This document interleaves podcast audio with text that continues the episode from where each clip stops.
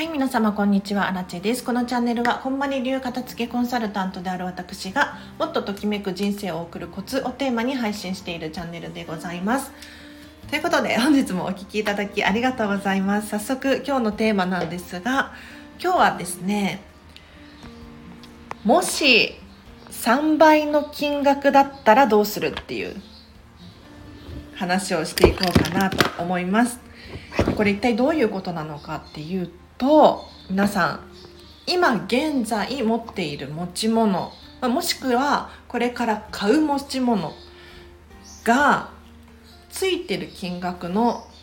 3倍だったらっていうのを想像していただきたいんですよ。例えば今持っているボールペン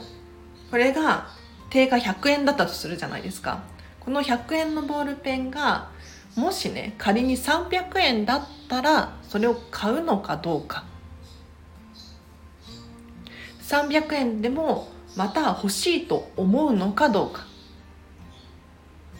さらにはこれ逆もありだなと思っていて今現在持っている何でもいい。本当に。スマホ？スマホじゃないか。スマホじゃお洋服でしょお洋服がもし仮に買った時の値段の3倍で売れるとしたらどうしますか？いやこれねお片付けの時にする質問でこれめちゃめちゃいいなって思っているんですよ。実際に皆さんお片付けをすることを想像していただいてもしね悩むことがあったとする手放そうかな残そうかなっていうふうに判断がつかない場合にじゃあ仮にこの持ち物が3倍の金額だったらまた買うかなとかもしくは3倍の金額で売れるんだとしたら手放すのかなっていうのをよくよく考えてみてほしいんですよ。やでなんでこんな質問をしているのかっていうと私アラチェはねこれねどっちもあるなって思ってます。もちろんじゃ今手元に持っているこの鉛筆があるんですけどこの鉛筆ね1本300円したんですよ。鉛筆にしては高いですよね。でもし万が一この鉛筆が3倍の900円。確か300円だったような分かんない。900円だったとしたら買うかどうか。おそらくね買います。おそらくこれ900円だったとしても買う。可愛いから。で他に例えば消耗品で言うとトイレットペーパー無印のね150円のダブル巻きのやつをいつも買ってるんですけれどもし万が一あれが3倍だったら450円ですよね。450円だとしたら買うかどうかって言われたら絶対に買わないんですよ。絶対に買わない。そんな高いトイレットペーパー買わないでしょって私の中では思いますね。で他にもあって例えば今私が使っているこのマグカップもう超超お気に入りなんですよ。アイルランドでもうね7年前くらいに買ったやつなんです。で多分2000円しなかったんじゃないか1500円くらいだと思うんですよこのマグカップ。500ml くらい入る。結構デカめのサイズなんです。で丈夫だし色もお気に入りだしアイルランドで買った思い出の品であるっていうのもすごく私にとってこのものの価値を高めている理由なんですがもし万が一これ2000円で買ったとして3倍の6000円で売れたからといって絶対に手放さないんですよね。いや6,000円1万円10万円払われたところでこれは手放したくないんですよ。なので皆さんが今現在持っている持ち物もしくはこれから買う買おうかなと思っているものに対してそれがセールだから買うのかそれとも3倍でのお金であっても買うのかどうか。ちょっとよくよく考えてみていただきたいんですね。でアラチェの場合は例えばディズニーでこの間買ったトートバッグもうめちゃめちゃお気に入りで使っているんですけれど これね定価確か3200円くらいだったんですよでただアラチェこれね半額セールやってたから1600円くらいで購入したんですでもし万が一あのトートバッグが3200円だったら私は買わなかったです。でも1600円になってたから買ったんですよ。ただただねここで言えるのは1600円だったから買ったんだけれど見た目も可愛いし好きだしときめいているんですね。なので皆さんが求めているものに対してどれだけの価値っていうのを自分が見いだせているか。これくらいの金額このものに対しては払えるなっていうのをちょっと一回頭の中で整理整頓してみていただくともしかしたら何か気づきがあるんじゃなかろうかと思いますので是非参考にしてみてください。では今日は以上です。いかがだったでしょうか？よくよく考えてみてください。3倍っていうねあの一見どうどうかな？100円だったら300円ですよね。でもこれが1万円だったら3万円になるわけですよ。って考えるとちょっと差がありすぎて3倍じゃなくて5倍にしてみたりとか ね倍に半分2倍にしてみるだったりとかもありなのかもしれないんですけれど。こうやって考えるとねいや3倍で売れたら手放すなっって思うもの？って本当にときめくのかなとかって考えられますよね。でトイレットペーパーの場合は150円であることに対して価値を見出しているからこれで納得している、うん、とかねあなんでこの話をしようと思ったのかっていうとあの私ディズニーシーが大好きでディズニーシーに住みたいんですね。で結構しょっちゅう行ってるんですよ。それこそあのよく言われるのが「年パス持ってるの?」って聞かれるんですねディズニーの。でも皆さんご存知かもしれないんですがディズニーの年パスって今売ってないんですよ年間パスポート